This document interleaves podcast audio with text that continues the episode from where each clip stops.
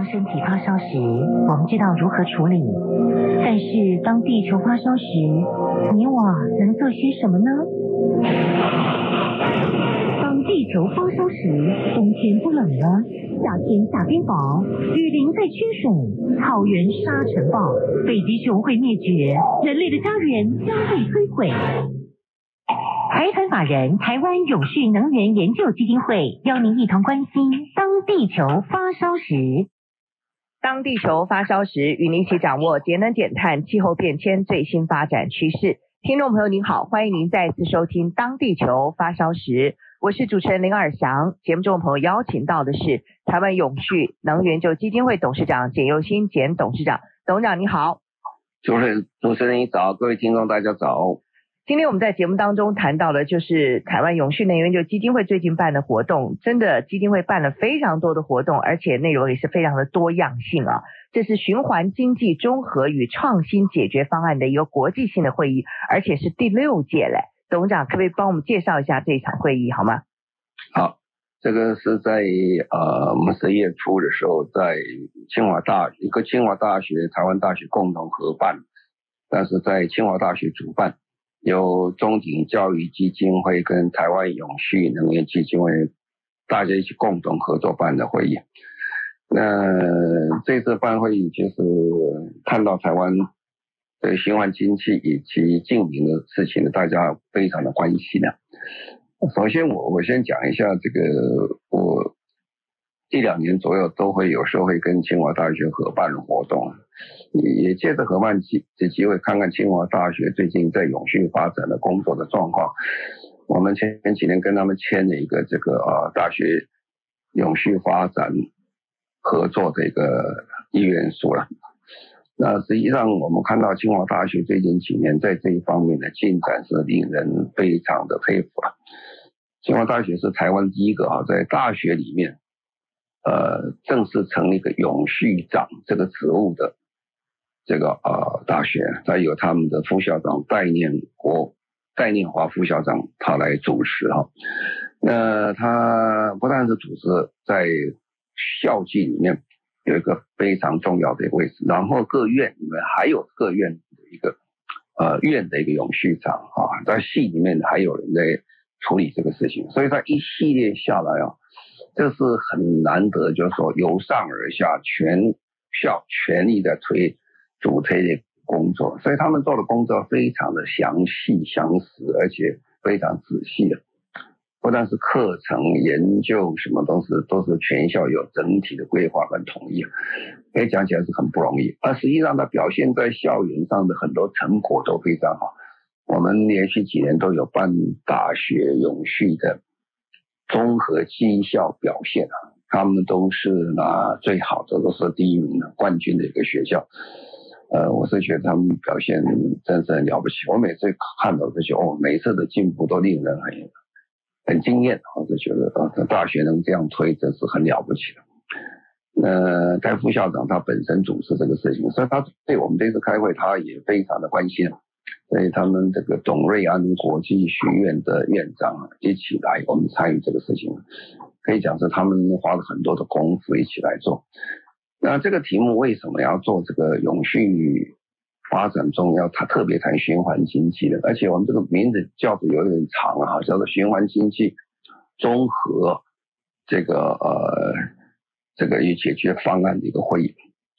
呃，这个因为循环经济其实是在净零时代一个非常重要的一个角色啊，我们要这样想，就是呃，其实联合国怎么算都在想，如果高光靠节能减碳本身呢，其实没有办法完全做到我们所需要的净零状态，因为再怎么减都很有限，所以我们最好的方法之一啊，就是说，如果我的能源不能减的话，我要减资源。啊，减资源就是说，你所用的这资源包括各种金属、各种啊非金属的材料、稀有金属，一直到啊所有的这些资源。如果你能少用的话，这个减量是很大的哈。比如说钢铁了，如果你不去采钢铁，不炼钢，啊，或者少炼钢的运输啦，还有加工啊，最后这些使用等等，你只要少用啊，那这个钢的生一生的这个生命周期里面，你少的这个少的这个碳排放就很多。然后，如果你现有的钢能够能把它回收起来哈，不要把它丢掉。当然，要丢钢是很浪费的，钢是其中一项啊。那你把它回收的时候，你前面的那些呃，从开采到提炼到制造等等，几乎都省下来。因为炼钢的价钱呢，如果从头开始炼跟回收来的，那那个是。不但是价钱差很多，而且它这个碳排放也减少很多。那这个不要讲这个了，讲另外一个了，比如说手机了。手机里面其实手机是宝了哈。我们讲现在我们有一句话叫做“都市矿山”。现在矿山已经不在真正深山里面了，现在矿山就在都市里面，家家户户都有不用的手机，家家户户都有不用的这个。呃，电脑等等啊，那些其实你不用，你有没有回收是很可惜的。如果你能够把它回收回来的话，做个循环经济，再提炼，然后再使用，那就是很好。比如上次奥林匹克在日本举行的时候，他们所有的金牌啊，这些等等都是金牌、银牌、铜牌，都是回收日本所有的这些电子设备出来的这些材料。啊，它表现说这个循环是非常有效的，是吧？所以这个是循环经济。这样的话，不但是说材料不浪费以外，它就不要再重新经过一种很漫长的一个呃排碳的一种程序，所以减碳效果是非常的好。所以变现在变成节能减碳本身是一种大事，另外一个循环经济本身会贡献的非常之棒啊。那所以，我们这次特别在呃新竹，我们这已经是第六届了，已经办好几年。我们一直希望从这里面寻找出来，找这些做很好的一个题目出来。那这次刚好是因为疫情的关系，我们本来办国际会议都会请很多人到台湾来，但是这次特别多，我们这次一共有十五位讲者从十五个国家来。那听起来是很可观，是吧？只不过呢，也就是因为疫情关系，我们得到个便利。如果要是请十五国家的人到台湾来哦，那个经费是非常可观的，光旅费跟吃住就是不得了。呃，所以就是因为疫情的关系，呃，大家也不能来，所以我们就用网上的联系，呃，所以这些都在都在网上来这个呃来做他们的演讲啊。那十五个国家对我们讲起来是很好，就是说我们可以借这个机会，要了解这十五国家他们的发展中什么状况。我们这国家包括了美国啦、捷克啦、菲律宾啦、日本啦、印尼啦、泰国啦、中国的、马来西亚、瑞典啦、印度啦、德国啦、香港啦、荷兰啦、澳洲，还有我们台湾自己的学者在一起，所以很热闹啊！这是听听他们讲啊，然后大家一起来。了解说各国的发展状况，然后提供非常多的一个呃交交流的机会出来。好，那我们这个主要主题是什么？那我们先看主题。我们主题在谈的，我们有三个主要主题啊。第一个我们谈的主要主题是净零排放的政治地缘学哈。啊，第二个是脱碳供应链啊。第三个是生殖能与氢能。生产跟利用，对大部分的我们这个呃当地球发烧时的这些朋友们，这个题目基本上是比较硬的一点啊。不过，因为这些题目其实对现在的发展上是很有帮忙。为什么？因为我们真的需要说从国际的角度、各国角度来看一看，现在面临的问题是什么啊？那这时候我们请到台大的终身特聘教授蒋本基教授来主持这个整个会议的这个安排啊。那当然我们也请了这个呃，因为我们会议把它分成三个阶段啊。第一个阶段就是主要是各个的这些专家学者发表他们第一天我们一整天的时间。来做各个学者的专门学问方面的一些他的发表，他的论文啊。呃，那第二天呢，我们上午的时候，我们做一个公民咖啡馆啊。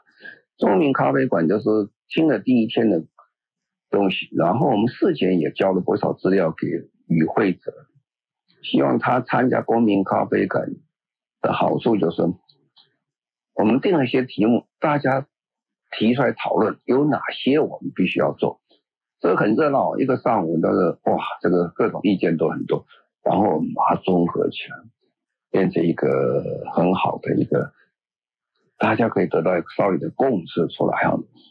那公民咖啡馆这种形式啊，是其实现在很多的政府跟民间沟通用这种方式。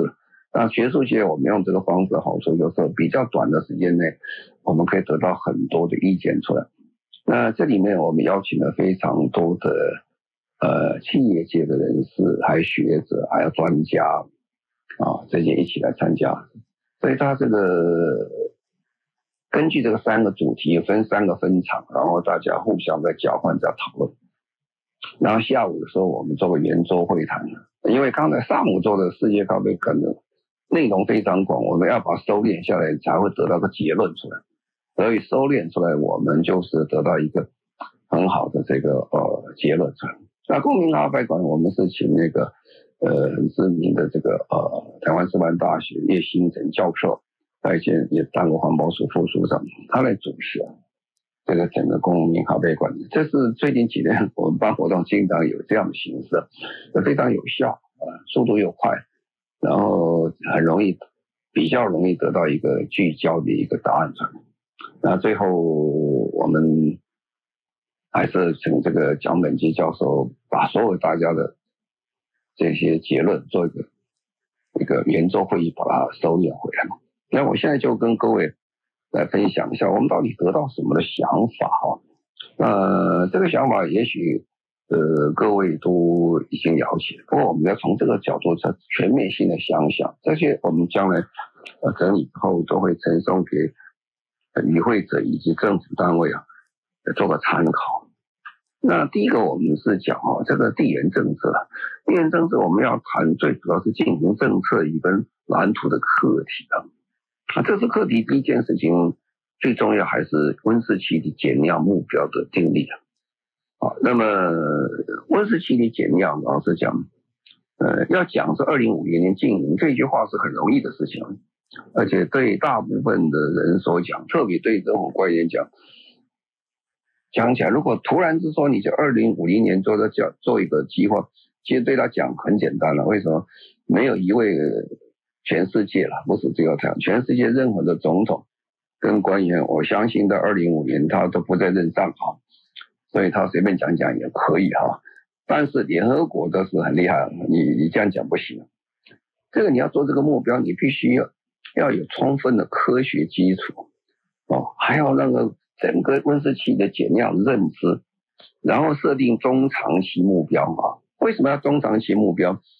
二零五零年实在很遥远哈，快要三十年之后，其实大部分人都不在位了哈。那所以他把它分成中长期、中短长程，五年一期、五年一期、五年一期，很快五年就到了啊。比如说我们现在已经定了二零五零年，那全世界大部分的国家也都定了二零五零年。但是联合国比较关心的不是二零五零年的，二零五零年定这个很容易讲，联合国真正关心是二零三零年。啊，因为二零三零年马上就到了，那你你如果说现在不做是来不及的。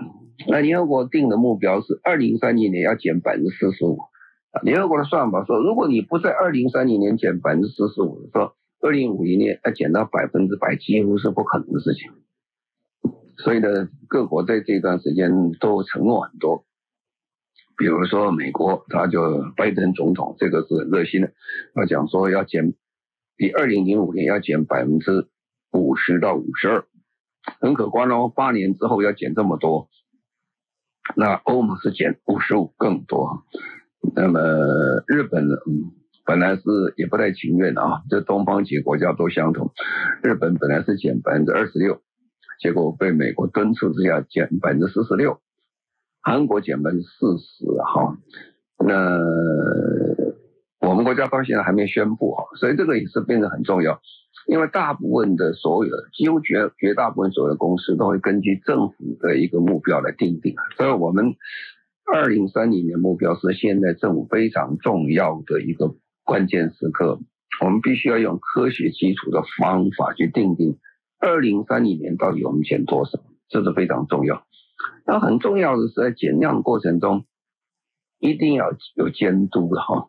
我们常常讲做永续的工作一定要透明哈。不透明的做法，任何事情都不会永续啊！为什么？因为你不知道真的还是假的啦。因因因为你说说你减碳减多少，没有人知道你减多少啊，对，只有你知道。也许你自己都不知道，因为只有下面人报上来，那老板说 OK，我们减了，不行。所以这学者们哦，还有这企业家，他都觉得应该有个很好的监督制度了，所以要建立开放透明的公民。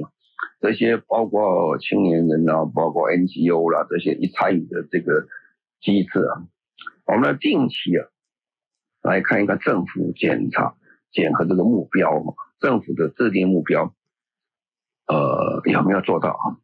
这个是很严重的，这个在英国他们在二零呃二零一九年定的时候，他们定他们这个目标的时候，他们在法律上而定。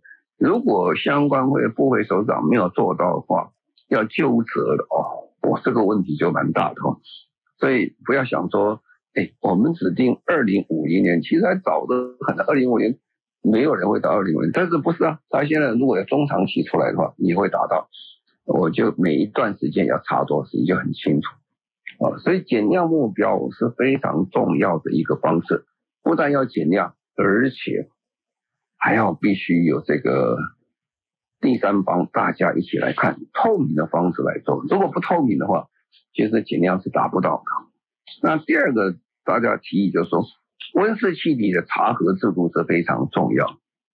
因为刚才讲了，呃，你说你减量多少，他说他减量多少，没有用的，因为标准不一样啊，那检查方式不一样啊，那方法论也不相同啊。它到底减多少？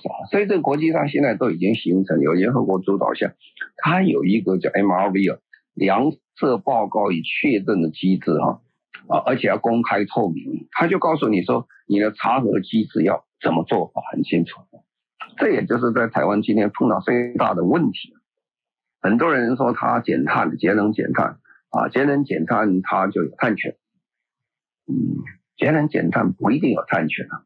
如果他没有根据一定的方法论，没有根据我们是 MRV 哦，量测报告确认的机制的话，你讲了半天是你说的啊，因为没有人知道你是真的还是假的，呃，你可能是以多报少或以少报多，也没有人知道，或许你自己都不很清楚，所以这个制度要赶快把它建立起来，大家才有所依归。好，我们等下再说。好，我们先在这里稍微休息一下，稍后回来。二零二二年，欧洲热浪引发野火，上万人撤离家园。中国高温、干旱、缺电，我们需要前所未见的各类转型，来控制地球升温，阻止气候灾难。第五届 GCSF 全球企业永续论坛，聚焦能源、产业、社会、生活、科技与立法如何协助迈向净零排放之路。详情请上网搜寻 GCSF 免费报名论坛，让我们一起努力达成净零排放目标。您现在所收听的节目中广新闻网，当地球发烧时，我是主持人林尔祥。节目中朋友邀请到的是台湾永续能源就基金会董事长简又新简董事长。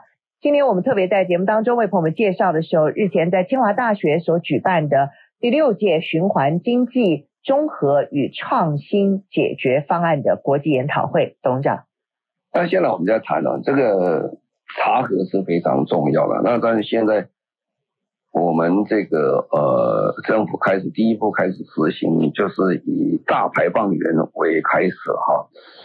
那当然这个大排放开始也影响引起非常多的大排放源心里的是不是很平衡呐？因为要减，它是大小都要减，不是只有只有大公司要减，小公司也要减哈。所以这公公平正义的原则，所以这个应该政府在很快的时间呢，要建立一个制度权，啊，你做个时间表出来。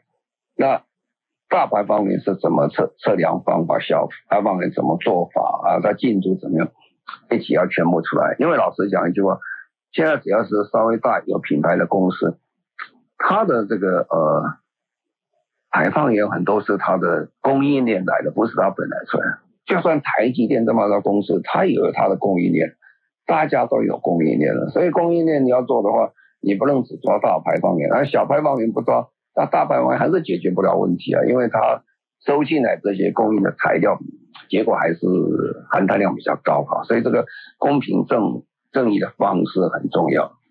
那碳权呢？刚才讲，我们一直在强调一个问题，有有节能减碳的事实啊。不一定有碳权啊，因为碳权基本上它有一定的规范、一定做法、一定的方法论出来。而且台湾这个世界上讲讲，世界各国的碳权现在还不太流通，不像欧洲。欧洲因为是欧盟整体的关系，所以二十七国的碳权是可以流通。但是其他国家像亚洲国家个人谈个人的哈。那我们政府正在讲说。这两天的时候，我们的判决希望一公吨是三百块开始，呃，三三百块开始的话，哎，当然也有人说太低太高等等啊。那亚洲各国都不多啦，都是三块五块到十几块是最多。到欧盟大概就是七八十块以上，那个价钱会跳会的会跳呃跳动，它不一定是一定每天固定。哦，所以所以呢，同样一吨碳，呃的碳权呃价钱不一样啊，所以呢。我们常常讲说这个碳权，碳权都叫做碳权，呃，它有没有有没有减碳？有，有减碳而得到碳权，有有的，但是它的它的价值是不一样的，不一样，就等于你穿一套衣服，他穿一套衣服，大家都有穿衣服，可是衣服的价钱是不一样的，衣服不一样，呃，那但是都是衣服啊，那真的不一样，那品牌不一样啊，那你。你印尼的、台湾的了、韩国的，哦，如果你在当地国的碳权的，在当地国是可以用，因为它反正我们这个国家定啊，我们国家还没正式做碳权的这核定的工作啊。那如果有开始核定的，像日本、韩国，呃，你你在那个国内可以使用，你跳出国内，国外就没有用了啊，有点像什么，印尼币、泰国币、日币、台币，都是一块钱。那它价值是不等值的啊，等不等值要等到最后的时候，你照国际的方法去运作。那现在国际上并没有那么流通，没有，所以这个要特别注意。那再来第三件事情，我们就是说金融机制要很重要，必须，因为现在老实讲啊，这个金融界也很紧张啊，企业界也很紧张啊，未来啊，未来整个金融的贷放、贷款、融资等等。他要看他公司的这个碳排放的多少啊，那我们也了解，就是说它的碳排放多少很重要。有一点就是说，这个呃，碳排越高的时候，你被融资公司的碳排的碳排放量，呃，会收会回溯到说是在银行的碳排放，所以银行它贷款就会很紧张。我如果贷款给一个。二氧化碳排放非常大的公司的话，那我银行就要付出很多的碳排放的价钱出来，所以呢大概了解说，哎，这样不行啊，这样的话我银行都是赚，老实讲，银行是赚蝇头小利的，它就利差而已。你一个碳排放一过来哦，呃，你说一万公吨啊，那如果一公吨是七十块美金的话，哦，它的负担就突然要多很多出来。所以他们就非常小心，那个金融机制要把它配合起来，你才有公开透明的一个方式，然后去贷款。然后另一方面讲，就是说，呃，大家也比较敢呃去贷放的问题哈。那整个这个节能减碳非常需要大的金融机关的一些辅助，因为没有金钱的投资，要节能减碳其实是不太可能事情啊。那当然科技是非常重要了。那我们现在大部分都在台湾谈的这些减碳，都是谈工业上个的做法哈。那其实最重要的自然基础的解决方案哈，哦，它简称叫 NBS 哈，Natural Based Solutions 啊，比如种树啦，或其他农业方面科技等等，用科学的方法，用自然解决方案，是我们现在要加强的啊，加强。所以台湾未来我们可以看到，不管是林业、农业等等这方面，必须再加强。好，那再来我们就谈到这个。这个循环经济其实跟这跟公司社会责任是息息相关的，所以我觉得现在整个台湾是很很热门的原因，就是各个的公大，特别是大型公司，在他们的这个企业永续的报告里面呢，他们非常重视怎么样把这个循环经济引进他们公司治理里面去，啊，ESG 里面去，这个是现在正在做，特别是。大家开始有概念，所有的产品你都要到算生命周期去算，不能只算你使用或你生产这一段。那刚才讲过金融，其实很重要，我们立刻要赶快建立碳交易跟永续金融出来，因为我们今天的碳呢，在台湾其实只有做抵换的工作，而且量不大啊，那其实很有限啊。所以真正要做得好的话，碳是一个。可交易的一个商品啊，如果排碳量跟减碳量你在不行哦，你可以买别人碳的时候，那对减碳呢是一种鼓励啊，因为他已经减碳了，你买他的碳权了啊，那对你自己讲起来也是个警惕了，如果你不减的话，你还是要付钱了。那现在大家现在已经有共开始有个共识，因为以前只是台湾是减不减的问题，未来不是啊，未来你的外销你外销到。到欧盟，外销到美国，你在台湾不减碳，那个价钱的呃呃减碳的这个量的差别的时候，你要付碳碳碳关税的。所以就说你在台湾不付，你到欧洲要付，你到日本要付，到美国要付啊。所以这个碳交易啊，这个碳关税啊，啊这些碳金融，其实整个制度要赶快建立起来，因为如果这个制度建立不起来的时候，那这工作是非常的困难。好，我们等一下再说明一下。好，我们现在再稍微休息一下，稍后回来。二零二二年，欧洲热浪引发野火，上万人撤离家园。中国高温、干旱、缺电，我们需要前所未见的各类转型，来控制地球升温，阻止气候灾难。第五届 GCSF 全球企业永续论坛聚焦能源。产业、社会、生活、科技与立法如何协助迈向净零排放之路？详情请上网搜寻 GCSS，免费报名论坛，让我们一起努力达成净零排放目标。您现在所收听的节目中广新闻网《当地球发烧时》，我是主持人林尔祥。节目中可邀请到的是台湾永续能源就基金会董事长简佑新简董事长。刚刚我们谈了许多。呃，循环经济的相关的概念啊，这是日前台湾永续能研究基金会呢，在清华大学所举办的循环经济综合与创新解决方案。董事长，现在我们继续在讲，就是说这个大会里面特别谈几个最重要的问题，就是脱碳供应链啊。我刚才讲，就是说大公司、品牌公司要求比较容易啦，苹果公司说。我的 iPhone 所有的零件，你生产你通通要可以用绿电，你通通要做到碳中和等等，它要求很容易，但是供应链很辛苦了。嗯，不幸啊，我们刚好是国际供应链上非常重要的一环啊，所以对台湾讲起来，脱单供应链其实是我们现在目前最紧张的一件事情。啊，因为供应链很多了哈，所以我们就挑了三个为主，一个是建筑业，一个是农业，一个是电子业啊。三行行业哈，我我我们来看一下，说我们这个要怎么样来减碳的事情啊。当然，我们了解一件事情，就是说整个供应链哈，在这个呃电子业上讲起来，在台湾是影响非常大，而且台湾的这个供应链其实水准，特别是电子业水准是非常的高，他们已经开始做了，只是现在大家每个都很紧张。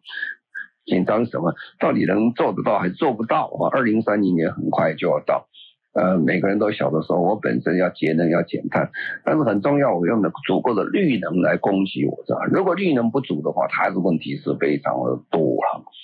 所以，怎么样在这个时间很短的时间，同业要来合作啊？我们常常讲伙伴关系，这时候大家都从一条船上，要靠各公司完全去自己去做这些。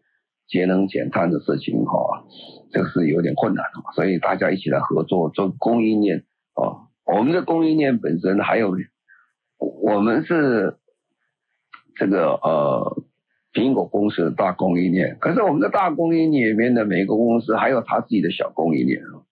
说怎么样做一个规则啊，这个标准啊，材料啊，定价啊等等啊，做这个转型啊，是大家要一起来做。现在政府提倡就说，现在一般而讲，像，大公司比较启动的早，所以对这里有点认知。小公司是哇哇叫，为什么呀？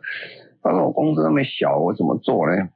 啊，那个，但是这不做也不行啊。你小小的供应链不做的话，大大供应链不买你的东西。